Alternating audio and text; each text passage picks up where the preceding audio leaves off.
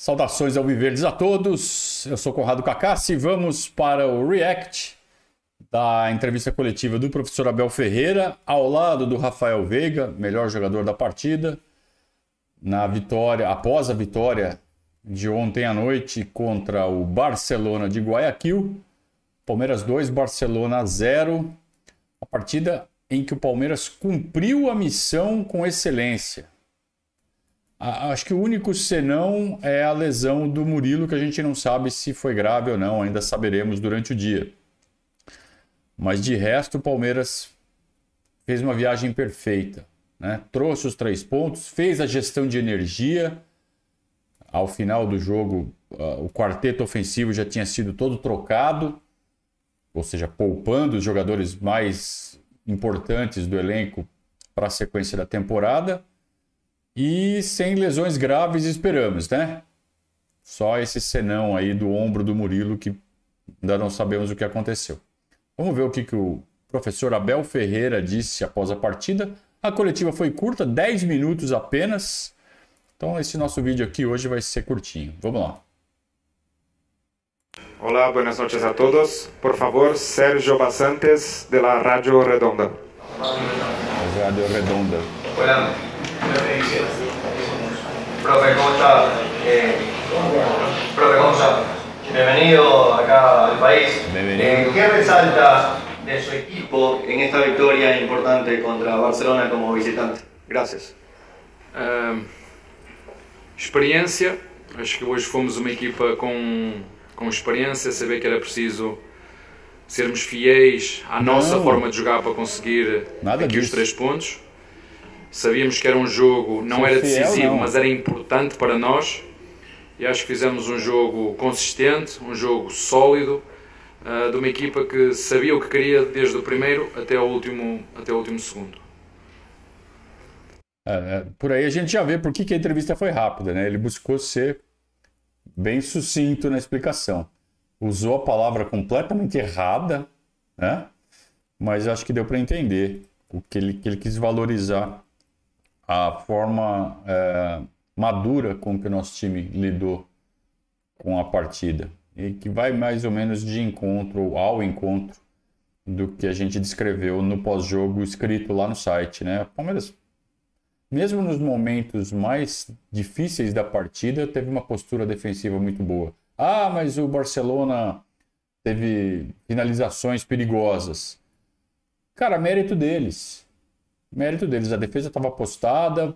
é, algumas dessas finalizações foram em bolas vivas, que acaba, acaba dando sorte de cair no pé dos, dos caras dentro da área. Ah, mas estava des- desmarcado. Mais ou menos. Né? Por exemplo, você tem uma finalização dos caras no primeiro tempo, uma- aquela finalização aos seis minutos. O cara finaliza de dentro da área, mas se você for ver, o, o Gustavo Gomes está chegando num carrinho ali, pressionando ele a chutar para fora. Né? Então, mais ou menos, né? É que a gente fica nervoso, porque pô, o Palmeiras vai tomar gol, e aí vem o coração na boca, né? É, mas eu acredito que foi uma partida muito bem disputada pelo Palmeiras. Por favor, Garces, de Radio Gaivota. Será que nós teremos é, perguntas da Rádio Bogotá? O respondente da Rádio Bogotá estava comentando o jogo ontem, né? Eh, buenas noches, eh, profe. eh, felicidades. Ah, acá. Profe, buenas noches. Acá. Profe, eh, felicitaciones por la victoria. Eh, le quería recalcar primero cuál fue la clave o si le sorprendió de que Barcelona al inicio le ejerciera esa presión que por ahí lo mantuvo en los primeros No, 20 no. minutos. Y otro como dato, eh, ¿cuál ha sido esa fortaleza ante los equipos ecuatorianos? Porque desde su llegada ha ganado a Delfín, a Independiente del Valle, Emelec y ahora Barcelona y no ha perdido en ninguno de esos duelos. Não sei se vocês conseguiram entender. É, ele perguntou qual foi a chave da vitória e depois é, que explicasse um pouco como o Palmeiras se dá tão bem contra equipes equatorianas desde a chegada dele. Então ele lembrou de jogos contra o Delfim, que foi na Libertadores de 2020, é, Del Valle, Emelec, é, e o Palmeiras passando por cima dos times do Equador. Claro que o Abel. Vamos ver o que ele vai falar, mas não tem nada a ver a nacionalidade, né? Apenas que ele estuda os times e o Palmeiras acaba sendo superior. Mas vamos ver o que ele fala. Olha, eu, eu não ganho jogos, eles é que ganham os jogos. Uh, é minha, tenho sorte de ter grandes jogadores na minha equipa e isso ajuda, ajuda muito. Eu sabia que ao virmos jogar aqui, eu disse isto aos jogadores: temos que passar os primeiros 20 minutos. Uh, e sabíamos que se passássemos os primeiros 20 minutos com o jogo ia, ia, ia vir para nós, porque sabíamos que aqui em casa o Barcelona é uma equipa intensa, forte, com o seu público. Tínhamos analisado o jogo anterior um, e nesse aspecto os nossos jogadores estiveram muito bem, interpretaram bem os momentos do jogo. Um, é verdade que nós podíamos ter chegado no final da primeira parte mais do que uma, um golo. Nós tivemos a do Mike, tivemos duas do Rony, tivemos uma do lado de cabeça, tivemos o penalti do Veiga que a, que a converteu. E depois na segunda parte, um terreno muito, muito pesado, nós temos que defender um bocadinho. O nosso Everton fez o que tinha que fazer, que é o que se lhe pede, é quando tem que defender, defender as bolas e e um, um jogo, como disse, sólido, consistente e, e três pontos que era importante hoje. É. Por favor, Tadeu Tinoco, W. Respostinha padrão, básica e objetivo, né, o Abel? Porque não faz muito sentido ele ficar batendo no calendário, como ele sempre faz numa entrevista da Comebol. Né? Ele tem que fazer isso na, nas entrevistas dos jogos da CBF, da Federação Paulista. Então ele vai falar só sobre o jogo, também os repórteres do Equador vão perguntar mais sobre o jogo mesmo, sobre uh, a relação dele com o Equador, com times do Equador, que foi o que o cara fez.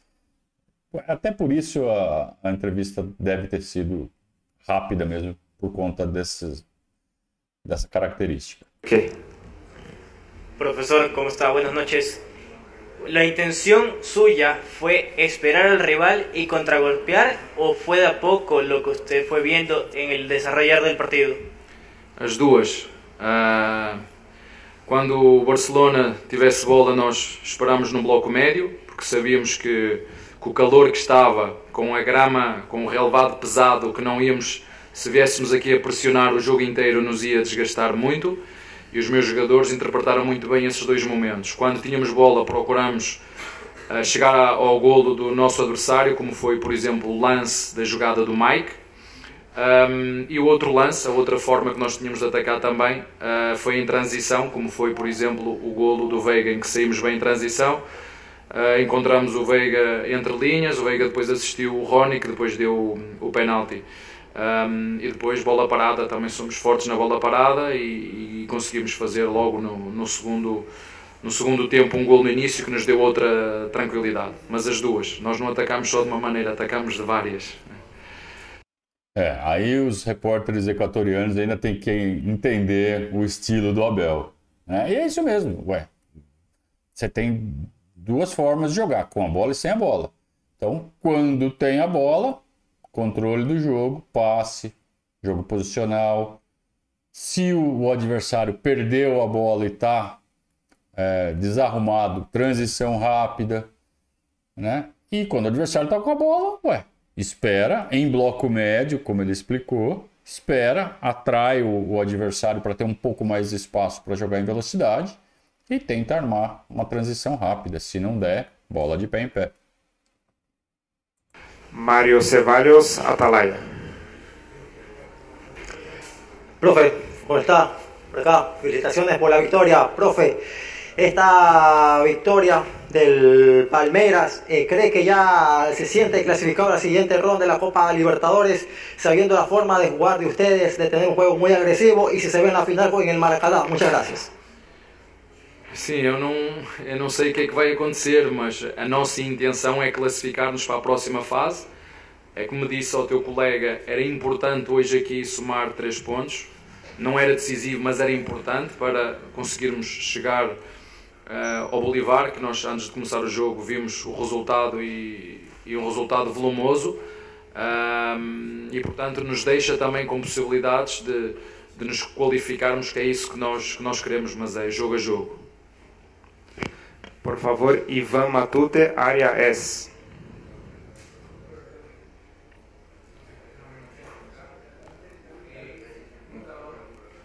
Usted siendo el capitán del equipo, ¿cómo, cómo manejó eh, las emociones de este encuentro? Sabiendo que al inicio fue bastante complicado eh, el accionar de Barcelona Sporting Club, terminaron anotando un gol sobre el final del primer tiempo y en el segundo tiempo pues pudo marcar un gol. ¿Cómo lo vivió usted como capitán y el resto de sus compañeros? Muchas gracias.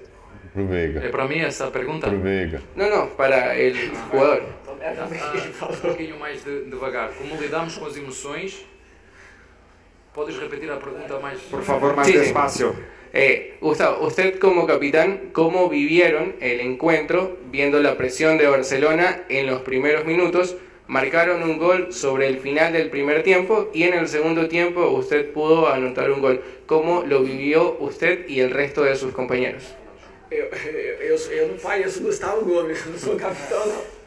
Mas, mas é, a gente sabia que, que jogar aqui é, era difícil, né? principalmente pela é, velocidade, intensidade que eles colocariam né, no primeiro, é, nos primeiros minutos. Né? E a gente comentou isso no vestiário para a gente é, segurar né, o jogo né, um pouquinho ali para não deixar eles gostarem da partida, né, principalmente no começo do jogo, e a gente conseguiu ali depois fazer um gol, né, igual o professor falou, é, depois o gramado ficou um pouco pesado, estava muito calor, né, a gente teve que ali é, jogar com, com inteligência, mas a gente sai daqui com um resultado importante.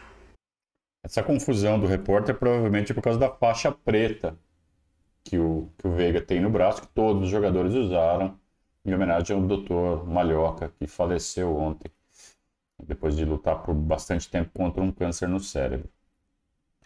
É, mas é, as perguntas básicas, né? Ah, como vocês lidaram com as emoções? É, Um time experiente como o do Palmeiras não tem problema com esse tipo de situação, né? Ir jogar na casa do adversário, sofrer uma pressão inicial, segurar essa pressão inicial e tomar o controle do jogo, começar a cadenciar, tomar a- as ações, o controle das ações. Um cara como o Veiga é muito importante para esse tipo de, de, é, de virada emocional dentro do jogo, porque é ele que dita o ritmo do Palmeiras, ele que cadencia o jogo, ele que dá o ritmo do jogo, acelera se precisar. É, mas não é porque é parecido com o Gustavo Gomes, né? Eu acho que foi só confusão por causa da faixa que ele estava usando ali. Ele pensou na hora e deve ter sido traído pelo raciocínio. Ordiola DTV.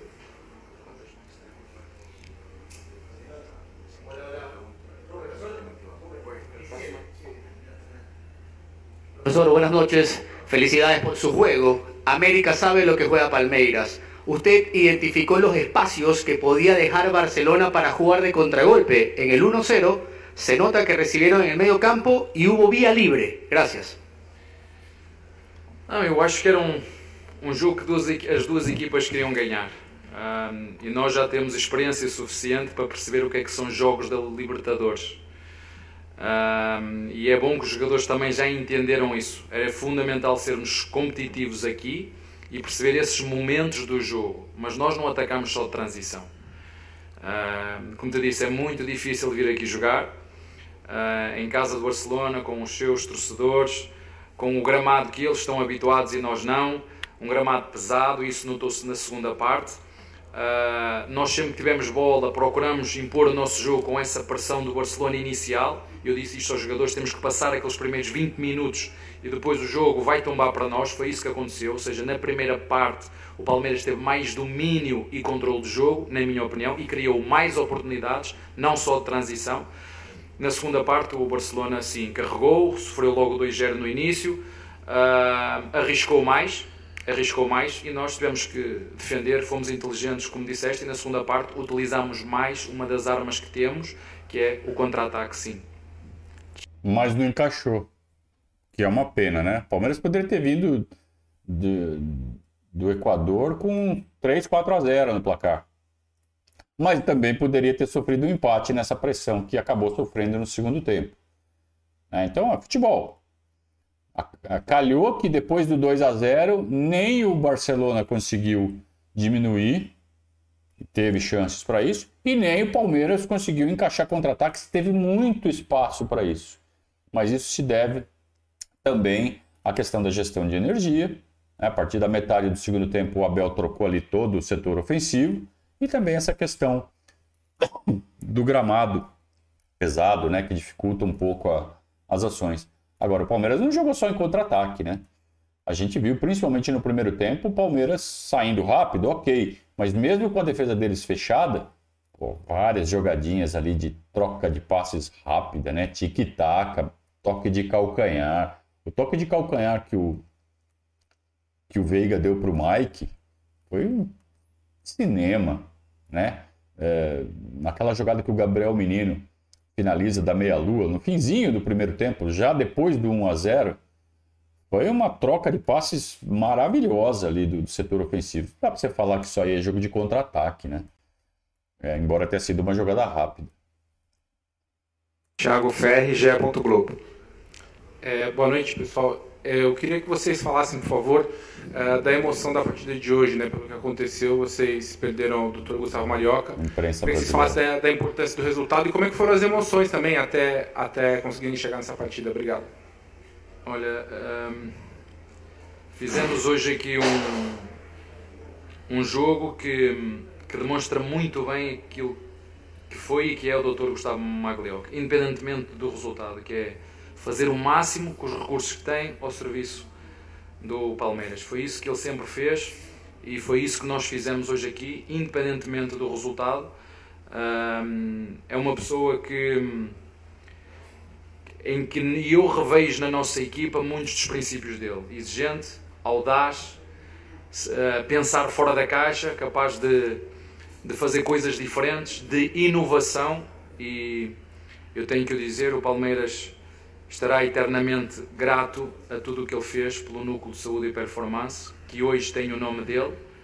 E hum, obrigado, portanto, e tenho a certeza absoluta que a família tem um orgulho muito grande nele, quer como profissional, quer como filho, quer como pai. Deus entendeu que era a hora dele. Eu disse-lhe, enviei-lhe uma mensagem a dizer que a nossa jornada continua aqui e que ele seguramente vai continuar connosco de alma e coração. Ah, e... Temas difíceis, né? O Veiga vai falar, depois a gente complementa. Em relação né, ao doutor, eu tenho um respeito, um carinho muito grande, porque quando eu cheguei no Palmeiras em 2017 é, foi ele ali que, que me ajudou a fazer meu primeiro exame médico no clube, foi ele que, que me, me recebeu. É, recebi muitos conselhos dele durante é, essa, essa chegada minha no Palmeiras, né? um cara que sempre torceu comigo, para mim. Fiz questão de visitar ele na casa dele também, né? porque eu acho que é, é o mínimo que, que eu podia fazer, né? pelo, pelo respeito carinho né? que eu tenho por ele. E, e, na hora do gol ali eu não podia deixar de homenageá-lo. Né? A gente jogou com com essa faixa aqui por conta dele e ali na hora do gol fiz questão de, de homenageá-lo de novo pelo, pelo carinho, admiração e gratidão que eu tenho por ele. E queria agradecer também a Comembol porque autorizou o minuto de silêncio antes do jogo. Agradecer esse, esse gesto bonito e essa, essa atenção que teve para com, para com o Palmeiras. Tá aí. É, essas palavras finais aí direcionadas ao médico do Palmeiras, Dr. Malhoca, que faleceu ontem. E certamente isso trouxe, trouxe uma carga emocional extra para a partida. Mas certamente Dr. Malhoca é, aprovaria o profissionalismo com que eles jogaram ontem, com que eles tiveram ali o um momento emocional, principalmente antes do jogo, né? A gente via no minuto de silêncio, que oficialmente foi para o Pelé, mas que certamente para os jogadores do Palmeiras eles direcionaram a, os pensamentos para o Dr. Malhoca. Mas a hora que o juiz apitou, o Palmeiras, o time se transformou, né? Separou as emoções e focou no jogo e foi extremamente competitivo. E certamente lá no camarote novo do Dr. Malhoca, ele certamente está ocupando ali lá no céu. Agora ele vai ver os jogos de cima, né? A visão privilegiada ali dos jogos. Certamente ele aprovou esse primeiro jogo que ele assistiu do, do Camarote Novo. Obrigado a todos por, pela companhia em mais esse react. Curtinho, né? Porque a entrevista foi curta 10 minutos só de entrevista. Então a gente cumpre mais essa missão. Assim como o Palmeiras cumpriu a missão lá em Guayaquil, o Verdazio cumpre mais essa missão de fazer o react e toda a cobertura da, dessa vitória do Palmeiras pela Libertadores fora de casa. O Palmeiras volta a campo no fim de semana, pega o Goiás pelo Campeonato Brasileiro lá na Serrinha. Um jogo que ano passado ficou marcado pelo, pelo tiro que o goleiro Tadeu levou no último minuto, né? Gol do Rony, que ele cai como se tivesse levado um tiro no peito. Vamos ver como vai ser esse jogo no fim de semana entre Palmeiras e Goiás. Lembrando que já no meio da semana tem a partida de ida contra o Fortaleza. É isso? Partida de ida contra o Fortaleza? Ou é mais jogo de Brasileirão? Não sei. Agora eu preciso consultar as bases aqui. Mas é, é calendário intenso. É domingo, quarta, domingo, quarta, domingo, quarta. E não vai ter descanso até o fim de maio. A gente vai ter algum tempo de descanso no mês de junho, que tem uma data FIFA. Mas mês de maio vai ser a mesma pauleira que foi em abril. Estaremos juntos aqui. Esperamos que a CBF se sensibilize com nossos apelos e volte a liberar nosso acesso aos jogos do Palmeiras no Brasileirão, no Allianz Parque. Um grande abraço a todos, até a próxima, saudações ao Viverdes.